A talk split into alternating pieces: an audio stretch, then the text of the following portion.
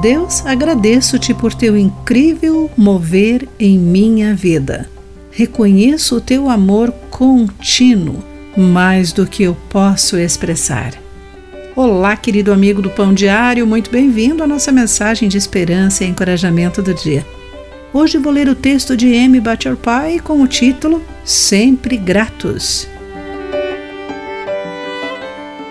No século XVII, Martin Rinkart serviu como clérigo na Saxônia, Alemanha, por mais de 30 anos em tempos de guerra e praga. Certo ano, ele conduziu mais de 4 mil funerais, incluindo o de sua esposa, e às vezes a comida era tão pouca que passava fome. Ele poderia ter se desesperado, mas ele agradeceu continuamente e sua fé em Deus permaneceu firme demonstrou a sua gratidão nas palavras de um hino.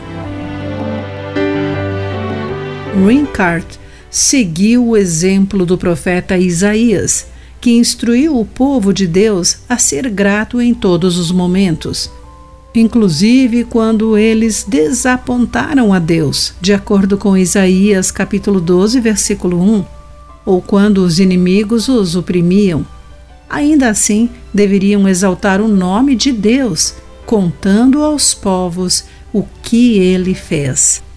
Podemos agradecer durante as celebrações das colheitas, como o Dia de Ação de Graças, e quando estamos desfrutando de um banquete abundante com amigos e familiares. Mas podemos expressar nossa gratidão a Deus em tempos difíceis, como quando sentimos a falta de alguém à nossa mesa, quando lutamos com as nossas finanças ou quando temos conflitos com alguém próximo a nós? Como Rincart, unamos o nosso coração e vozes enquanto louvamos e agradecemos ao Deus eterno, a quem a terra e o céu adoram podemos dar graças ao Senhor, pois Ele tem feito maravilhas.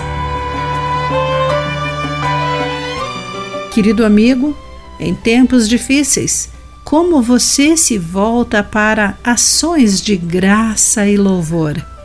Qual o papel que Deus exerce por meio de seu Espírito Santo? Pense nisso. Aqui foi Clarice Fogaça com a mensagem do dia.